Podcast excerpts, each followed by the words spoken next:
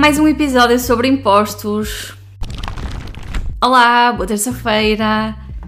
Então, eu pedi aqui umas perguntinhas e recebi uma que acho que seria demasiado extensa para um story, ou eu gostaria de desenvolver um pouquinho mais, por isso venho para aqui para eu falar um bocadinho. A pergunta é: se quando eu atingir o FIRE estiver desempregada e vender ETFs, quanto pago de imposto? Ora bem, eu também, claro que eu questionei isto, não é? Porque estando no FIRE, supostamente, e assumindo a reforma antecipada, estaremos, na verdade, para efeitos de segurança social e etc., desempregados. E então, eu achei que era super esperta e tinha encontrado aqui um grande loophole e que afinal não ia pagar impostos nenhums. E mandei mensagem à contabilista, à Bruna, com o que eu achava que tinha descoberto. Basicamente era. Então, eu preciso de 12 mil euros por ano. Estou a dizer que as minhas despesas são mil euros por mês, mas vale para qualquer valor. Então, eu vendo 12 mil euros de ETFs, por exemplo, de ETFs acumulativos, mas na verdade as minhas mais-valias não são 12 mil euros. Se eu comprei os ETFs por 6 mil, eles agora valem 12 mil, na verdade a mais-valia que eu tenho é 12 mil menos 6 mil, que é 6 mil euros. E há uma coisa no nosso sistema de tributação que é o mínimo de existência. Ou seja, por exemplo, quem ganha o salário mínimo ou quem trabalha em part-time e até recebe menos do que o salário mínimo não paga IRS, não, não faz descontos. Porquê? Porque está abaixo do mínimo de existência. Uh, eu vou só fazer uma parte. Se eu estiver a dizer as neiras, por favor, contabilistas, uh, tipo termos errados, não se chateiem muito comigo, mas acho que a ideia geral passa na mesma. Pronto, uh, à parte terminada. Então, só a partir de determinado valor é que se começa a ser taxado naqueles valores progressivos, não é? Começa em 14%, depois passa para 21%, depois passa para 28%, ou o que seja. E eu pensei, ok, então se eu só tenho 6 mil euros de rendimentos a declarar, então na verdade eu estou abaixo do mínimo de existência Portanto, eu não vou pagar impostos. E afinal isto resolve o problema todo, afinal podemos usar a regra dos 4% na boa, podemos não nos preocupar com os investimentos, podemos e devemos então continuar a investir em ETFs acumulativos face aos distributivos, porque depois aquela é uma maravilha, ou seja, eu vendo, só tenho X de mais-valias, nada é tributado. Pronto. Achava eu que era super esperta, mas a contabilista tirou-me logo hum, o cavalinho da chuva, infelizmente.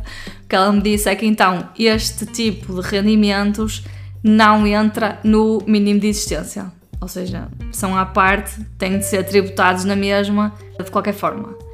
Agora, acontece outra coisa, que é a taxa normal para os investimentos é 28%. Mas nós podemos englobar não é? Tipo, se nós tivermos o salário ligeiramente acima do salário mínimo e os nossos juros ou os nossos dividendos forem um valor baixinho, se calhar compensa englobar, porque se calhar encaixamos ali naquela taxa de 14% ou de 21%, em vez de pagarmos os 28%. Então, o que pode ser feito neste caso do FIRE é englobar estes rendimentos com os outros e os outros são zero, mas nós podemos englobar.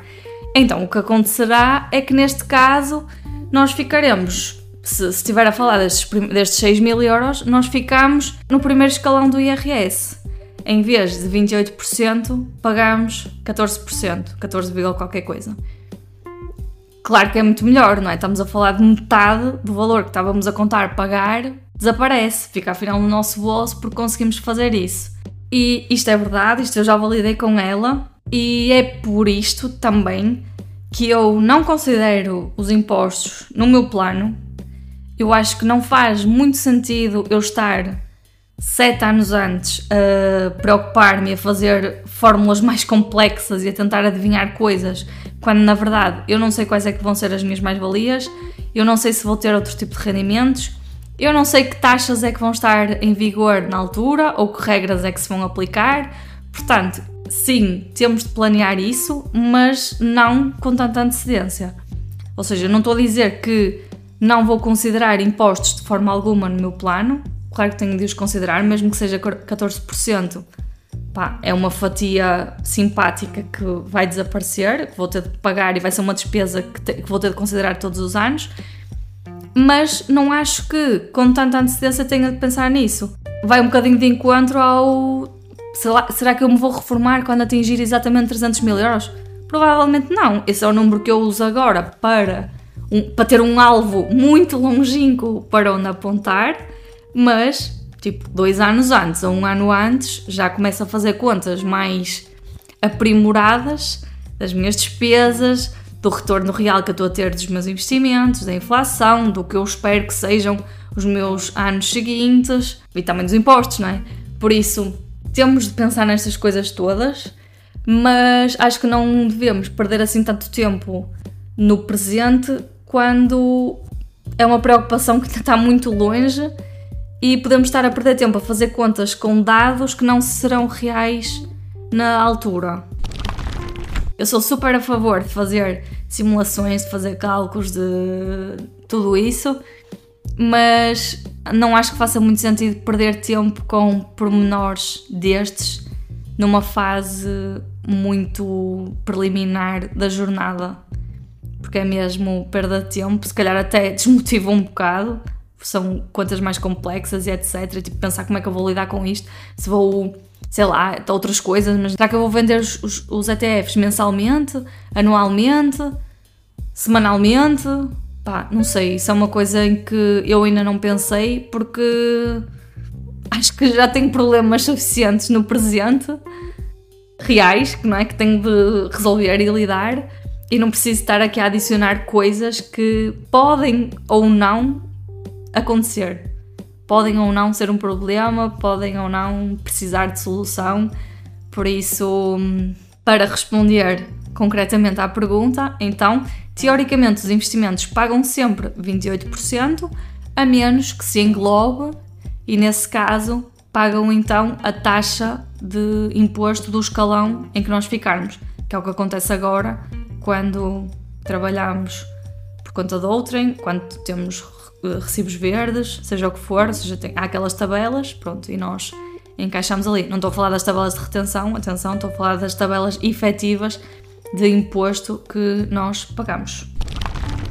E pronto, acho que hoje o episódio foi um bocadinho chatinho, peço desculpa, são temas que são um bocado tabu e as pessoas fogem um bocadinho, mas são questões importantes e por isso, muito obrigada pela pergunta. Se não tiver ficado esclarecido ou se entretanto tiverem surgido outras dúvidas como este blá blá blá, tão confuso, por favor, manda uma mensagem que eu tenho todo o gosto em tentar ajudar. Tchau, tchau, até para a semana!